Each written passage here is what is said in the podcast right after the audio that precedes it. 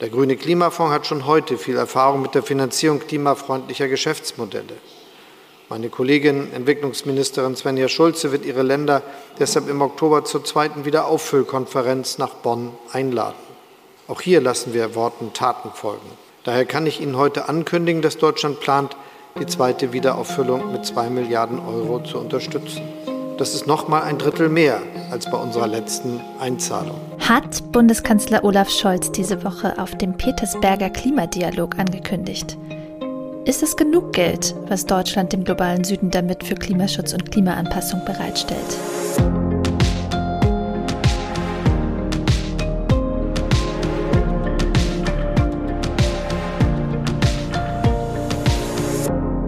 Hi und herzlich willkommen zum Klima-Update, dem Nachrichtenpodcast von Klimareporter in Zusammenarbeit mit der Taz. Wir besprechen hier wie jede Woche die drei wichtigsten Klimanachrichten der vergangenen Tage – mein Name ist Susanne Schwarz. Ich bin Klimaredakteurin bei der Taz und ich spreche heute mit äh, Sandra Kirchner von Klimareporter. Hallo Sandra. Hi Susanne, ich stelle mal kurz die drei Themen für heute vor. Als erstes sprechen wir darüber, ob der Petersberger Klimadialog, der Anfang dieser Woche in Berlin stattfand, ein Erfolg war oder nicht. Dann geht es um den Erd- Überlastungstag, der markiert, dass Deutschland von nun an ökologisch auf Pump lebt. Und zum Schluss sprechen wir darüber, warum ein Ölkonzern Greenpeace verklagt. Ja, es war mal wieder Petersberger Klimadialog. Ähm, es ist ja immer eine etwas merkwürdige Veranstaltung, ähm, auch eine vergleichsweise unbekannte, würde ich sagen.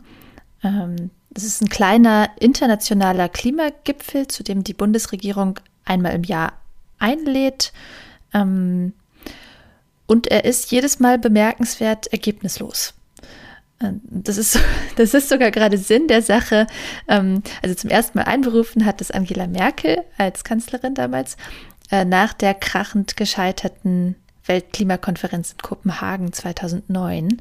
Ähm, da sollte das für Vertrauen sorgen, dass es dazwischendurch mal ja einfach ein Treffen zwischen Regierungen gibt, bei dem einfach mal informell übers Klima gesprochen wird, ohne dass da jetzt ein Beschlusspapier irgendwie im Nacken sitzt, bei dem man dann äh, Wort für Wort über jede Formulierung streiten muss und so.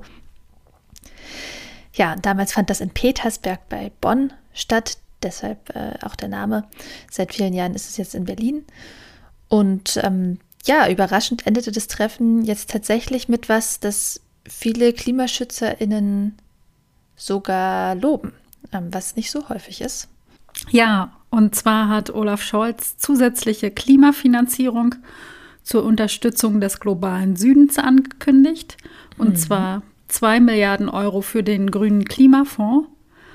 Ähm, es ist ja so, dass die Industriestaaten sich verpflichtet haben, Geld zu zahlen, um armen Ländern bei Klimaschutz und äh, bei der Klimaanpassung zu helfen. Einerseits, weil das einfach nötig ist, und andererseits aus ihrer historischen Verantwortung heraus. Denn die Industrieländer haben die Klimakrise ja größtenteils verursacht. Und der Grüne Klimafonds ist da ein wichtiger Ort, über den das Geld fließen soll. Im Oktober soll es eine neue Geberkonferenz der Industrieländer geben, die dann Svenja Schulze ausrichtet, also die deutsche Entwicklungsministerin. Und Schulz hat damit eben jetzt schon Deutschlands Beitrag dazu publik gemacht. Ja, und da stellt sich natürlich die Frage, äh, wie gut ist der denn nun? Und ich würde sagen, also zwei Milliarden Euro sind für so eine Einzelzusage schon mal nicht wenig. Ähm, es ist auch mehr, als Deutschland bei früheren Zahlungen geleistet hat. Und ähm, ja, was KlimafinanzierungsexpertInnen jetzt loben, ist eben auch, dass das Versprechen so früh kommt, weil das eben vor dieser Geberkonferenz im Herbst jetzt schon mal Druck auf die anderen Staaten auch ausübt. Also es liegt da jetzt einfach schon mal was auf dem Tisch. Also da könnte man sagen, das ist erstmal gelungen und sozusagen eine ganz gute Ausnutzung dieses Petersberger Klimadialogs. Ähm, es gibt natürlich, wie meistens, auch noch ein Aber. Deutschland erfüllt jetzt damit seine allgemeinen Versprechen zur Klimafinanzierung trotzdem noch nicht. Also ab 2025 sollen jedes Jahr 6 Milliarden Euro fließen auf verschiedenen Wegen. Und bisher ist im Bundeshaushalt zumindest noch kein entsprechender Anstieg von den bisherigen ungefähr ein bisschen über 4 Milliarden Euro zu sehen. Ähm, diese neue 2 Milliarden Zusage, die wird wohl über ein paar Jahre verteilt, abgestottert, also die fließt dann da ein in diese Rechnung, aber insgesamt müsste schon noch mehr kommen. Ja, was war sonst noch nennenswert auf dem Petersberger Klimadialog? Interessant sind schon auch die Vorbereitungen auf den nächsten Weltklimagipfel. Äh, Annalena Baerbock will da erreichen, dass es ein globales Ziel zum Ausbau der Erneuerbaren gibt. Also dass fast 200 Staaten der Welt mal zusammen festschreiben, wir wollen diese oder jene konkrete Menge an erneuerbaren Energien ausbauen. Im Paris-Abkommen selbst gibt es sowas ja nicht. Da steht nur, dass die Erderhitzung eben bei höchstens 2 Grad, möglichst 1,5 Grad gestoppt werden soll. Aber eben keine praktischen Schritte. Das wäre jetzt eine Möglichkeit. Da könnte man sich zum Beispiel an den Berechnungen der Internationalen Agentur für Erneuerbare Energien orientieren. Demnach muss das Zubautempo für erneuerbare Energien bis 2030 verdreifacht werden, also auf etwa 10.000 Gigawatt bis zum Ende dieses Jahrzehnts. Die Kehrseite der Medaille ist jetzt wiederum, dass eben ein Ziel zum Ausstieg aus fossilen Energien bisher nicht möglich war auf internationaler Ebene. Ähm, letztes Jahr auf der Weltklimakonferenz in Ägypten ähm, da war das im Gespräch und scheiterte aber an mehreren Ölstaaten. Und das wäre jetzt erst recht zu erwarten dieses Jahr, denn äh, die Vereinigten Arabischen Emirate sind eben dieses Jahr Gastgeber der Weltklimakonferenz. Leiten soll sie sogar der Chef eines großen Ölkonzerns. Ähm, der war übrigens auch auf dem Petersberger Klimadialog und hat da auch ziemlich deutlich gemacht, dass er einen Ausstieg aus den fossilen Energien eben nicht nötig findet. Er will nur aus den fossilen Emissionen aussteigen. Also er will fossile Energien emissionsfrei machen, äh, zum Beispiel mit der CCS-Technologie. Ähm, das ist natürlich hoch umstritten, beziehungsweise man kann schon sagen, äh, eigentlich gegen den wissenschaftlichen Sachstand, dass das einfach geht. Also wir brauchen zwar solche Technologien, die sind auch in Entwicklung, aber in einem Ausmaß, um die fossile Industrie damit einfach weiter zu betreiben, äh, wird es die eben nicht geben. Und da sind auch viele Risiken und ökologische und soziale Probleme im Spiel. Ja, deswegen müssen solche Technologien eigentlich den Emissionen vorbehalten sein, die man jetzt äh, vorerst wirklich nicht vermeiden kann. Ja, also jedenfalls ist Baerbocks Vorschlag zu dem globalen erneuerbaren Ziel auch ein bisschen in diesem Kontext zu sehen. Also auf den Zubau von Erneuerbaren können sich halt doch äh, noch mehr Länder einigen und hoffentlich eben sogar alle, als äh, auf den fossilen Ausstieg, auch wenn für wirklich äh, für wirksamen Klimaschutz natürlich vor allem letztere wichtig wäre. Ja, jetzt sprechen wir über Deutschlands Überkonsum. Wir leben hier sehr ressourcenintensiv. Das heißt, wir verbrauchen mehr nachwachsende Rohstoffe, als die Erde innerhalb eines Jahres wiederherstellen kann. Und das lässt sich sehr gut ablesen am Erdüberlastungstag, der in diesem Jahr auf den 4. Mai fällt. Das heißt, wir haben schon jetzt so viele Ressourcen verbraucht, wie eigentlich für ein ganzes Jahr angemessen wäre. Wir sind also dreimal so schnell. Und es geht da zum Beispiel um Holz, um Öl, Gas, Metalle und Mineralien und auch darum, wie viel Fleisch oder Fisch wir konsumieren, wie viel Müll wir produzieren und natürlich wie viele Treibhausgasemissionen. Und da stehen wir hier in Deutschland eher schlechter. Hm. Ähm, ja, der Erdüberlastungstag fällt damit übrigens auch exakt auf dasselbe Datum wie letztes Jahr. Das könnte man jetzt positiv sehen, also dass es keine Verschlechterung gab und äh, dass der Tag jetzt nicht noch weiter nach vorne gewandert ist im Jahr. Aber vor allem zeigt es natürlich, dass es uns auf dramatische Weise als Gesellschaft nicht gelingt, unseren Ressourcenverbrauch zu senken.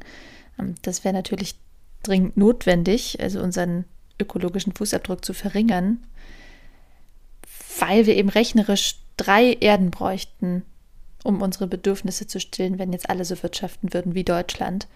Und das heißt, äh, wir leben den Rest des Jahres im Prinzip auf Pump, wie das immer so heißt, ne? also auf, auf Kosten künftiger Generationen und auch aktueller Generationen, vor allem im globalen Süden, äh, denen dann einfach weniger zur Verfügung steht als uns. Ähm, errechnet wird dieser ja, Naturverbrauch, könnte man sagen, ne? also alles an natürlichen Ressourcen, was verbraucht wird. Errechnet wird es vom Global Footprint Network. Also das ist eine, ein US-amerikanisches Think Tank und ja, hat das Ziel, den Wert der Natur stärker in unser Bewusstsein zu holen. Ja, allerdings hat so eine Berechnung natürlich auch ihre Grenzen. Das liegt einerseits an den Daten, die von den Vereinten Nationen stammen. Das Global Footprint Network sagt, dass die Daten das Problem eher unterschätzen. Also wahrscheinlich ist unser Verbrauch also noch höher. Und natürlich sind bestimmte Mineralien wie Kupfer oder Lithium endlich. Das heißt, sie entstehen nicht neu, sondern sie sind einfach vorhanden und die meisten sind auch gar nicht selten, aber ihr Abbau ist eben energieintensiv und erhöht den Flächenverbrauch, was dann also doch wieder auf den ökologischen Fußabdruck wirkt und ihn erhöht. Hm. Und äh, ja, der Ausstoß von CO2 macht aber eben einen Großteil des ökologischen Fußabdrucks insgesamt aus. Deswegen sprechen wir hier auch im Klima-Update drüber. Ähm, und ist ja auch eigentlich klar, ne? also vom Umweltbundesamt haben wir kürzlich gerade erst gehört, dass der Treibhausgasausstoß von Deutschland dreimal so schnell sinken müsste äh, wie jetzt bisher. Aber der Rest ist halt auch wichtig, also der Verbrauch von endlichen Ressourcen. Und die Antworten sind eigentlich auch klar. Also wir müssen aufhören, fossile Energieträger wie Kohle, Öl und Gas zu nutzen. Und wir müssen eine Kreislaufwirtschaft aufbauen, möglichst gut. Also eine Wirtschaftsweise entwickeln, bei der Produkte möglichst lange genutzt werden, repariert werden, recycelt werden. Ähm, dazu gehört sicher auch einfach weniger Produkte zu nutzen, ähm, eventuell auch durch mehr Sharing-Modelle. Also das gibt es ja durchaus auch jetzt schon am bekanntesten und größten wahrscheinlich beim, beim Carsharing oder Bike-Sharing, aber ab und zu gibt es ja auch so Leihläden, wo man Kleidung oder äh, Werkzeug und Spiele, und Zelte äh, teilen kann. Und das führt natürlich auch dazu, dass einfach weniger produziert werden muss. Ja, und in Deutschland und in der EU gibt es schon Gesetze, die das Ziel haben, den Verbrauch zu senken, aber die sind noch immer ungenügend, denn der Großteil unserer verwendeten Materialien ähm, benutzt ja Primärrohstoffe, die eben neu gewonnen wurden und die Umweltorganisation BUND fordert ein richtiges Ressourcenschutzgesetz mit konkreten Zielen für Primärrohstoffe und das soll eben helfen, unseren Ressourcenverbrauch bis Mitte des Jahrhunderts um 85 Prozent zu senken. Hm. Ja, es gibt auch Maßnahmen, die man eigentlich so als Politik relativ schnell umsetzen könnte. Also die Deutsche Umwelthilfe zum Beispiel nennt da eine Abgabe auf Einwegverpackungen, die sich vermeiden lassen würden, also zum Beispiel auf Einwegflaschen oder To-Go-Becher ähm, oder einen Reparaturbonus. Das gibt es in Österreich schon. Also da können Privatpersonen Geld vom Klimaschutzministerium bekommen, wenn sie ihre elektrischen Geräte reparieren lassen, statt sie einfach wegzuschmeißen, wenn sie kaputt sind. Schweden hat den Steuersatz für so kleinere Reparaturarbeiten verringert. Tja, also da gibt es so diese und jene Idee. Und dann braucht es äh, natürlich auch mehr Recycling und mehr Einsatz von dann diesen recycelten Materialien. Und das gilt ganz besonders beim Bauen von Gebäuden, denn im Bausektor wird äh, die Hälfte aller geförderten Rohstoffe verbraucht. Und äh, ja, es gibt da eigentlich fast gar keine Wiederverwendung bisher. Und jetzt sind wir auch schon beim dritten Thema, bei einer Klimaklage. Über solche Klagen haben wir ja hier schon häufiger gesprochen. Aber in diesem Fall passiert das unter umgekehrten Vorzeichen. Sonst geht es bei dem Wort ja meistens darum, dass KlimaschützerInnen Staaten oder Konzerne wegen zu wenig Klimaschutz verklagen. Diesmal aber klagt der französische Ölmulti Total gegen Greenpeace und das Beratungsunternehmen Faktor X vor einem Pariser Gericht. Es geht um einen Bericht von Greenpeace Frankreich, den die Umweltorganisation im vergangenen November vorgelegt hat. Und in dem Greenpeace total vorwirft, bei der Klimabilanz Emissionen zu unterschlagen. Konkret geht es um die CO2-Emissionen von Total Energies für das Jahr 2019. Greenpeace hat da einen ziemlichen Aufwand getrieben und die Wertschöpfungsketten des Unternehmens rekonstruiert. Also wie läuft das ab von der Exploration bis hin zur Förderung, dem Handel und dem Verkauf von Öl und Gas. Und sie haben versucht, diese ganzen Aktivitäten mit Hilfe von Zahlen aus Datenbanken in Treibhausgasemissionen umzurechnen.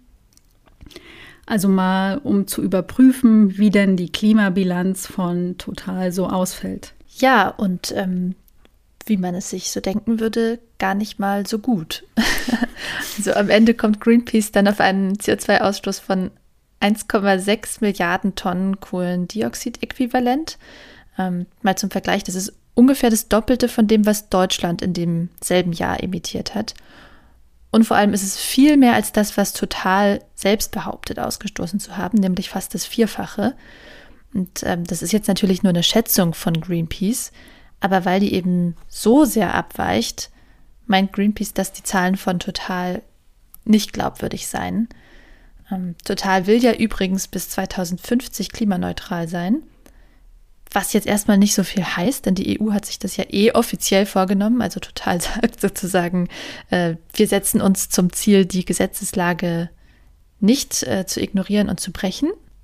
Aber das ist ja auch schon mal was.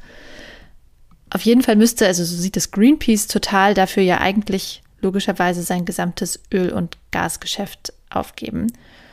Das passiert aber nicht, Stattdessen wird weiter in fossile Energieprojekte investiert, also wie zum Beispiel in die umstrittene Pipeline ECOP, äh, die dann durch Uganda und Tansania verlaufen soll. Der Konzern zieht aber seinerseits die Berechnungen von Greenpeace in Zweifel. Die Zahlen seien, Zitat, fantasievoll und falsch. Emissionen seien doppelt gezählt worden und es wurden Methoden verwendet, die für börsennotierte Unternehmen nachteilig seien. Und der Konzern fordert Greenpeace auf, den Bericht zurückzuziehen und auch nicht mehr auf die Informationen zu verweisen und droht mit einer Geldstrafe von 2000 Euro pro Tag und einem symbolischen Schadenersatz von einem Euro. Und Greenpeace hält dagegen, dass Total Energies den Bericht zensieren wolle. Mit dem Gerichtsverfahren wolle man die Umweltorganisation zermürben und die Klage sei ein Versuch, die gesamte Klimabewegung einzuschüchtern. Und im September soll die Klage nun vor Gericht verhandelt werden. Das war das Klima-Update für diese Woche. Vielen Dank fürs Zuhören und ähm, wenn ihr keine Folge des Klima-Updates verpassen wollt, abonniert uns einfach in eurer Podcast-App. Lasst auch gerne eine Bewertung da. Und wenn ihr uns direkt erreichen wollt, schreibt eine Mail an klima-update at klimareporter.de. Danke noch an Oliver Siebert, der uns in dieser Woche mit einer Spende unterstützt hat.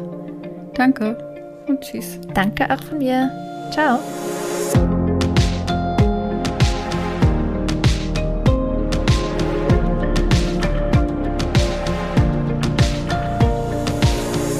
Das Klima-Update ist ein Projekt des Klimawissen e.V. in Kooperation mit der Taz und der Taz Panther Stiftung. Es wird im Wechsel moderiert von Verena Kern, Sandra Kirchner, Katharina Schipkowski und Susanne Schwarz. Unser Produzent ist Christian Eichler. Ihr könnt unsere Arbeit mit einer Spende unterstützen. Dazu besucht uns auf www.verein-klimawissen.de.